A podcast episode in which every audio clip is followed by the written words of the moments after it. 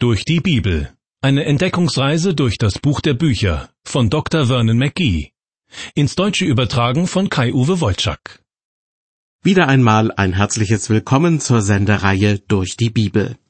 Wie Sie wahrscheinlich wissen, ist die Bibel so etwas wie eine kleine Bibliothek, eine Sammlung von Büchern und Schriften, die von unterschiedlichen Autoren aus unterschiedlichen Zeiten verfasst wurden. Was diese Sendereihe betrifft, so stecken wir noch immer mittendrin im allerersten Buch dieser Büchersammlung, und zwar im ersten Buch Mose. Mit seinen 50 Kapiteln ist es aber ziemlich umfangreich und enthält wirklich sehr interessante Lebensgeschichten, zum Beispiel die von Josef, dem zweitjüngsten Sohn des israelitischen Stammvaters Jakob. Was Josef erlebt hat, darüber wird in den Kapiteln 37 bis 50 berichtet. Seine Lebensgeschichte umfasst also wesentlich mehr Seiten als die der anderen Stammväter Israels. In den vorausgegangenen Sendungen haben wir Josef als einen Jüngling von gerade mal 17 Jahren kennengelernt, der sich bei seinen älteren Brüdern ziemlich unbeliebt macht. Bei passender Gelegenheit verkaufen sie ihn deshalb kurzerhand an vorbeiziehende Händler, die ihn mit nach Ägypten nehmen und dort als Sklaven verkaufen. Im Hause des ägyptischen Finanzministers bringt es Josef schnell zu einer gehobenen Position. Doch die Ehefrau seines Herrn erhebt eine falsche Anschuldigung gegen ihn, so dass er schließlich im Gefängnis landet. Mindestens zwei Jahre, vielleicht auch deutlich mehr, verbringt er dort der Verzweiflung nahe.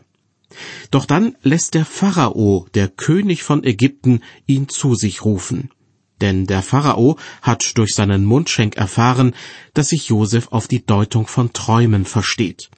Und ein Traum des Pharaos, beziehungsweise zwei Träume, die offenbar zusammengehören, die haben ihn sehr beunruhigt. Josef wird vor den Pharao gebracht, und tatsächlich kann er mit Gottes Hilfe die beiden Träume deuten.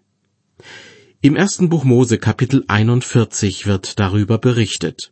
In dieser Sendung machen wir dort weiter, wo wir in der vorangegangenen aufgehört haben, und zwar ab Vers 46. Der Pharao, der mächtige König von Ägypten, hat geträumt. Von sieben prächtigen Kühen, die von sieben mageren und hässlichen aufgefressen wurden. Und von sieben gut gewachsenen Getreideähren, die von sieben mickrigen und vertrockneten Ähren verschlungen wurden. Der Pharao ist beunruhigt, ruft Wahrsager und weise Männer zu sich, doch keiner kann ihm sagen, was die beiden Träume bedeuten. Auf Empfehlung des königlichen Mundschenks wird Josef aus dem Gefängnis geholt, denn der hatte dem Mundschenk schon mal einen Traum gedeutet, und diese Deutung hatte sich bewahrheitet. Auch mit dem Traum des Pharaos kann Josef etwas anfangen. Er sagt dem Pharao voraus, dass sieben gute Jahre über Ägypten kommen werden mit ertragreichen Ernten. Doch dann werden sieben überaus schlechte Jahre folgen. Deshalb empfiehlt Josef dem Pharao, einen Mann mit Sachverstand zu beauftragen, der in den kommenden Jahren genügend Vorräte anlegen soll, damit die darauf folgende Hungersnot nicht zu einer Katastrophe wird. Der Pharao ist dankbar für diesen Ratschlag und befördert Josef zum obersten Beamten seines Reiches. Josef, der junge Ausländer, der gerade noch im Gefängnis gesessen hat, wird gewissermaßen zum Stellvertreter des Pharaos. Er bekommt den Ehrentitel Zaphenat Paneach, der Offenbarer geheimer Dinge. Und der Pharao gibt ihm, so berichtet die Bibel, Asenat zur Frau, die Tochter des Priesters von On. Des Weiteren wird in Kapitel 41, Vers 46 berichtet, und Josef war dreißig Jahre alt, als er vor dem Pharao stand, dem König von Ägypten. Und er ging hinweg vom Pharao und zog durch ganz Ägyptenland. Dreißig Jahre also ist Josef inzwischen alt. Siebzehn war er, als er von seinen Brüdern verkauft wurde. Das heißt, dass er seit mittlerweile dreizehn Jahren in Ägypten lebt. Zwei Jahre lang, so steht es ganz am Anfang von Kapitel 41, saß er im Gefängnis, nachdem er zwei Insassen, nämlich dem Mundschenk und dem Bäcker des Pharaos, ihre Träume gedeutet hatte. Mag sein, dass er auch schon davor etwa ein Jahr, vielleicht auch zwei hinter Gittern saß. Bleibt also ein Zeitraum von ungefähr zehn Jahren, die er als Sklave im Hause des Finanzministers Potiphar verbracht hat. Auf genaue Zahlen kommt es nicht an, aber ich finde es schon wichtig, dass man eine ungefähre Vorstellung davon bekommt, wie Josefs Leben bis zu diesem Zeitpunkt verlaufen ist. Nach 13 Jahren in Ägypten wird er also vom Pharao in eine Position berufen, die man vielleicht mit dem Amt eines Premierministers vergleichen könnte. Nur der Pharao steht noch über ihm.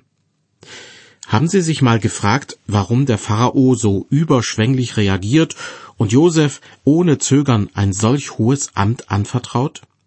Ohne Frage hat Gott bei allem, was Josef tut und getan hat, die Hände mit im Spiel. Josef wird später selbst einmal zu seinen Brüdern sagen, ihr gedachtet es böse mit mir zu machen, aber Gott gedachte es gut zu machen. Aber es gibt vielleicht auch noch einen ganz praktischen Grund, warum der Pharao Josef an die Spitze der Regierung holt. Denn Josef lebt zu einer Zeit, in der zuvor die sogenannten Hyksos nach Ägypten eingewandert sind. Um das Jahr 1700 vor Christus kamen die Hyksos als Nomaden aus dem Gebiet des heutigen Syrien, Jordanien und Israel. Sie rückten bis in das Nildelta vor und besiedelten weite Teile Unterägyptens. Schließlich gelang es ihnen sogar für eine Zeit lang, die ägyptische Königsherrschaft zu übernehmen. So könnte es durchaus sein, dass der Pharao, der Josef zu seinem Premierminister machte, einer dieser Hyksos-Könige war. Von der Volkszugehörigkeit und seiner Mentalität her stünde Josef ihm deshalb näher als jemand aus dem ägyptischen Volk. Wenn es denn so sein sollte, bekommt Josef seinen Posten also nicht, obwohl er ein Ausländer ist, sondern gerade weil er ein Ausländer ist. Denn den einheimischen Ägyptern traut der Hyksos-Pharao nicht so recht über den Weg. Aber Josef ist genau der Richtige für einen Posten, der großes Vertrauen und Aufrichtigkeit erfordert. Schon im Hause Potiphas hatte sich Josef als ein Mann erwiesen, dem man vertrauen kann. Und auch im Gefängnis gewann er schnell das Vertrauen des Aufsehers. Warum ist Josef ein so vertrauenserweckender Bursche? Darauf bin ich in der vorletzten Sendung schon eingegangen. Er selbst vertraut auf Gott, stellt seine eigenen Fähigkeiten nicht in den Mittelpunkt, sondern schreibt sie Gott zu. Wenn ihm Schlimmes zustößt, vertraut Josef trotzdem darauf, dass Gott mit seinem Leben ans Ziel kommen wird. Das gibt ihm Gelassenheit und wirkt auf andere Leute vertrauenserweckend. Außerdem zeigt sich, dass Gottes Segen auf Josef liegt. Durch das, was Josef tut, wird er auch für andere zum Segen. Noch eine Bemerkung zu den Hyksos-Königen. Sie werden später wieder aus Ägypten vertrieben. Das könnte der Grund dafür sein, dass es am Anfang des zweiten Mosebuches heißt, da kam ein neuer König auf in Ägypten, der wusste nichts von Josef. Dieser neue Pharao fühlt keine Verbundenheit mit den Hebräern, sondern unterdrückt sie und beutet sie aus. Ich will aber nicht vorauseilen. Zurück zu Josef und seinem neuen Posten als oberster Verwalter des Königs. Zur Amtseinführung bekam er vom Pharao einen Ring, ein kostbares Gewand und eine goldene Halskette überreicht. Sie zeichnen ihn als Stellvertreter des Pharaos aus. Außerdem, so steht es in Vers 45, gab ihm der Pharao Asenat zur Frau, die Tochter des Priesters von On. Der Name Asenat bedeutet vermutlich der ägyptischen Göttin Neid gewidmet. Neid wurde als Kriegs-, Jagd- und Schutzgöttin verehrt, später auch als Schöpfergöttin. Man muss also davon ausgehen, dass Josefs ägyptische Ehefrau aus dem finstersten Heidentum kommt. Anders als in Josefs Verwandtschaft des Öfteren geschehen, sucht sich Josef diese heidnische Frau nicht selbst aus. Auch sein Vater kann keine Braut für ihn suchen, denn der denkt ja, Josef sei längst tot. Sondern ihm wird diese Braut vom Pharao gegeben, wohl um Josef dadurch in das ägyptische Volk einzugliedern. Außerdem passt diese Heirat zu der Beobachtung, dass sich viele Ereignisse in Josefs Leben mit denen im Leben Jesu Christi ähneln. Nanu werden Sie vielleicht denken, Jesus war doch niemals verheiratet. Das ist zwar richtig, aber dennoch hat er mehrmals von seiner Braut, nämlich der christlichen Gemeinde gesprochen. Und diese Gemeinde besteht im Wesentlichen nicht aus jüdischen Glaubensgenossen, sondern aus Menschen, die aus jüdischer Sicht Heiden sind und waren. Demnach hat sich Jesus, der Jude, auf das Niveau der Heiden herabgelassen, weil er diese Menschen liebt.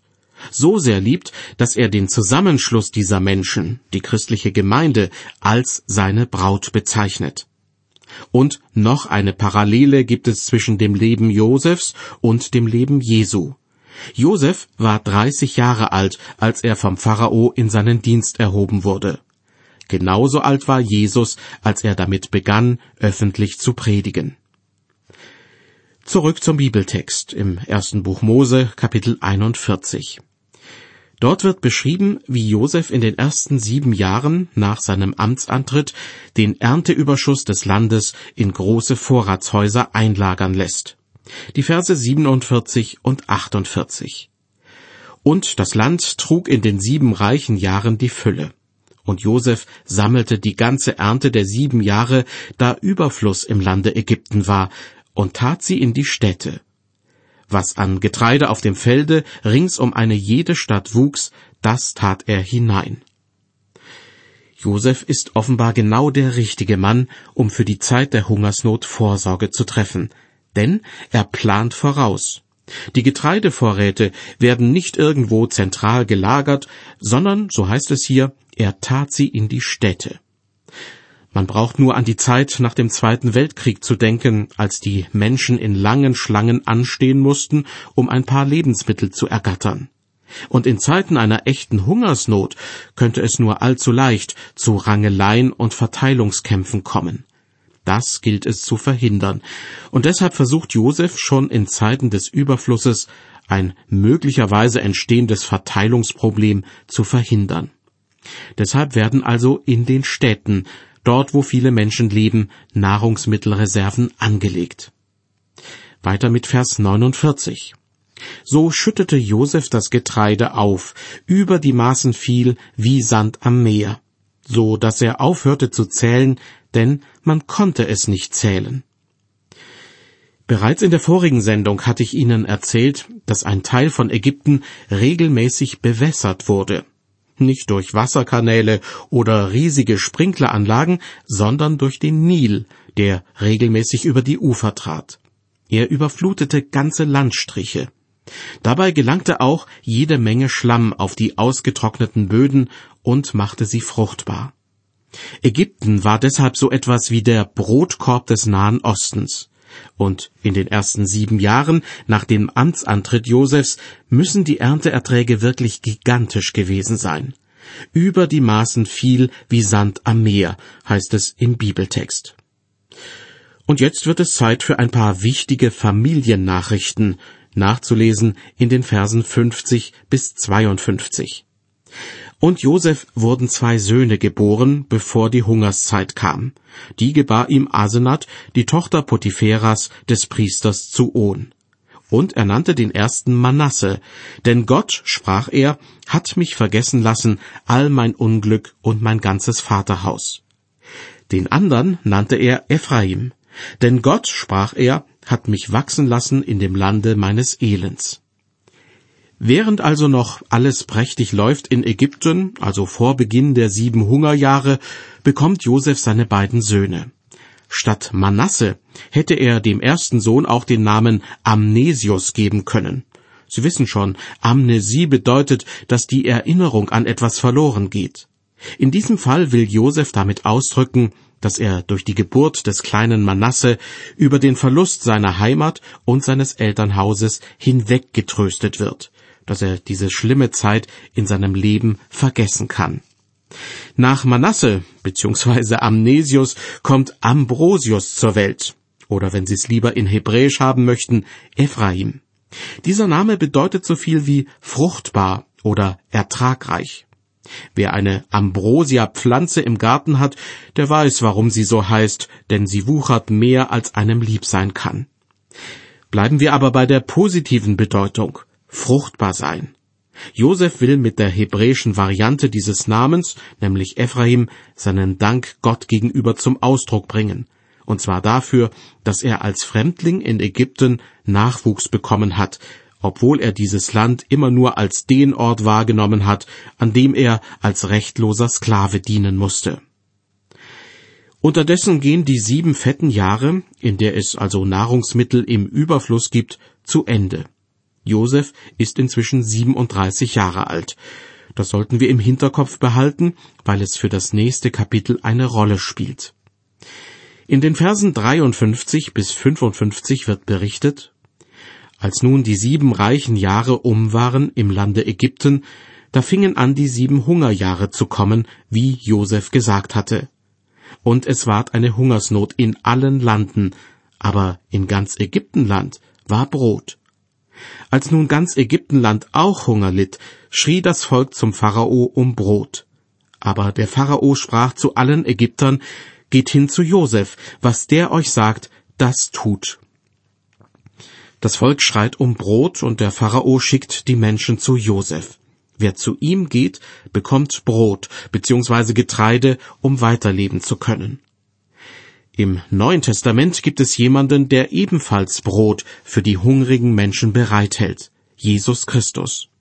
Natürlich geht es da um Brot im übertragenen, im geistlichen Sinn. Jesus sagt, ich bin das Brot des Lebens. Wer zu mir kommt, den wird nicht hungern, und wer an mich glaubt, den wird nimmermehr dürsten. Auch in Sachen Brot gibt es also eine gewisse Ähnlichkeit zwischen Josefs Handeln und dem, was Jesus erlebt und gepredigt hat. Weiter heißt es in unserem Bibeltext ab Vers 56, Als nun im ganzen Lande Hungersnot war, tat Josef alle Kornhäuser auf und verkaufte den Ägyptern. Denn der Hunger ward je länger je größer im Lande. Und alle Welt kam nach Ägypten, um bei Josef zu kaufen, denn der Hunger war groß in allen Landen. Auf unglaubliche Weise, wie die Zahnräder einer Uhr, greifen hier nach und nach ganz unterschiedliche Ereignisse ineinander, die bisher scheinbar nichts miteinander zu tun hatten. Neidische Männer, die ihren Bruder verkaufen, eine lüsterne Frau, die einen Sklaven durch eine falsche Anschuldigung ins Gefängnis bringt, ein Pharao, der träumt, und eine Hungersnot, die viele Länder umfasst, alles das trägt mit dazu bei, um Gottes Plan mit Josef in Erfüllung gehen zu lassen. Dieser Plan beinhaltet unter anderem, dass Josef für viele Menschen zum Lebensretter wird. Auch zum Retter seines eigenen Volkes, denn wegen der Hungersnot werden sich schon bald auch seine Brüder auf den Weg machen, um Getreide zu kaufen. Und genau davon berichtet Kapitel 42. Dort heißt es in Vers 1, als aber Jakob sah, dass Getreide in Ägypten zu haben war, sprach er zu seinen Söhnen, Was seht ihr euch lange an? Der alte Jakob macht seinen Söhnen Dampf. Was steht ihr untätig herum und schaut euch gegenseitig an? Packt eure Sachen und macht euch auf den Weg, aber schnell, wenn ich bitten darf. Wer weiß, wie lange die Ägypter noch Getreide auf dem offenen Markt anbieten. Die Situation ist wirklich ernst. Das zeigt Vers 2. Zu seinen Söhnen sagt Jakob, siehe, ich höre, es sei in Ägypten Getreide zu haben. Zieht hinab und kauft uns Getreide, dass wir leben und nicht sterben. Auf die Nachricht, dass in Ägypten Getreide an jedermann verkauft wird, reagieren Jakob und seine Söhne vollkommen unterschiedlich. Seine Söhne zögern, scheuen die Mühe und fragen sich möglicherweise, ob es diesen ominösen Getreideverkauf tatsächlich gibt. Der alte Jakob dagegen schenkt dieser Nachricht Glauben. Er glaubt daran und vertraut darauf, dass sich eine Reise nach Ägypten lohnt und seine Familie vor dem drohenden Hunger bewahren wird. Im Grunde verhält es sich mit dem Glauben an Gott nicht anders. Jemand hört die Botschaft vom ewigen Leben, das Gott schenken möchte, und muss sich entscheiden. Entweder folge ich dieser Botschaft und mache mich dorthin auf, wo es ewiges Leben gibt, nämlich zu Jesus, oder ich lasse es bleiben und verzichte damit auf das ewige Leben. Eine einfache Entscheidung ist gefragt. Deshalb verstehe ich nicht so recht, warum manche Leute argumentieren, mir fällt es ja so schwer an Gott zu glauben. Was heißt das überhaupt und was muss ich da tun? Angenommen, Jakob hätte genauso gehandelt. Er würde noch heute mit seinen Söhnen dastehen und diskutieren, ob die Nachricht vom Getreideverkauf nun wahr ist oder nicht. Und wenn ja, wann man losziehen und wie viel Geld man höchstens ausgeben wolle. Der Grund, warum Jakob ohne Zögern eine Entscheidung trifft, ist ganz einfach, weil von dem Getreide, das es in Ägypten zu kaufen gibt, das Leben seiner ganzen Familie abhängt. Entsprechend heißt es im Neuen Testament in der Apostelgeschichte Glaube an den Herrn Jesus, so wirst du und dein Haus selig. Oder, wie es in einer anderen Bibelübersetzung noch treffender heißt, dann wirst du und dein Haus gerettet. Weiter geht es im ersten Mosebuch, Kapitel 42, mit den Versen drei und vier. Da zogen hinab zehn Brüder Josefs, um in Ägypten Getreide zu kaufen. Aber den Benjamin, Josefs Bruder, ließ Jakob nicht mit seinen Brüdern ziehen, denn er sprach, es könnte ihm ein Unfall begegnen. Diese beiden Verse zeigen, dass Jakob den angeblichen Tod seines Lieblingssohnes Josef nie überwunden hat. An dessen Stelle ist Benjamin gerückt. Benjamin und Josef stammen beide von Jakobs Frau Rahel ab, die er wirklich von Herzen geliebt hat. Abgesehen davon macht er sich um die anderen Söhne weniger Sorgen, weil sie ein gutes Stück älter sind. Also schickt er die zehn los und behält Benjamin bei sich zu Hause. Weiter ab Vers 5. So kamen die Söhne Israels Getreide zu kaufen, samt anderen, die mit ihnen zogen, denn es war auch im Lande Kanaan Hungersnot. Aber Josef war der Regent im Lande und verkaufte Getreide allem Volk im Lande. Als nun seine Brüder kamen, fielen sie vor ihm nieder zur Erde auf ihr Antlitz. Vieles deutet darauf hin, dass Josef längst damit gerechnet hat, dass seine Brüder irgendwann bei ihm auftauchen. Es bleibt ihnen ja auch gar nichts anderes übrig, weil auch in ihrer Gegend diese Hungersnot herrscht. Also hält Josef Ausschau nach ihnen. Und als zehn Brüder im fraglichen Alter bei ihm auftauchen und demütig vor ihm auf die Erde fallen, da weiß er, was die Stunde geschlagen hat. In diesem Moment erfüllen sich die beiden Träume, von denen er als Teenager seinen Brüdern erzählt hatte. Im ersten Traum ging es um Garben auf dem Feld, also um zusammengebundene Getreidehalme. In Josefs Traum hatten sich die Garben der Brüder vor seiner Garbe verbeugt. Ein symbolträchtiges Bild für das, was jetzt passiert. Die Brüder verneigen sich vor Josef, weil sie bei ihm Getreide kaufen möchten. Weiter ab Vers 7. Und Josef sah sie an und erkannte sie. Aber er stellte sich fremd gegen sie und redete hart mit ihnen und sprach zu ihnen, Woher kommt ihr? Sie sprachen, aus dem Lande Kanaan, Getreide zu kaufen. Aber wiewohl er sie erkannte, erkannten sie ihn doch nicht. Jetzt nimmt Josef seine Brüder so richtig in die Zange.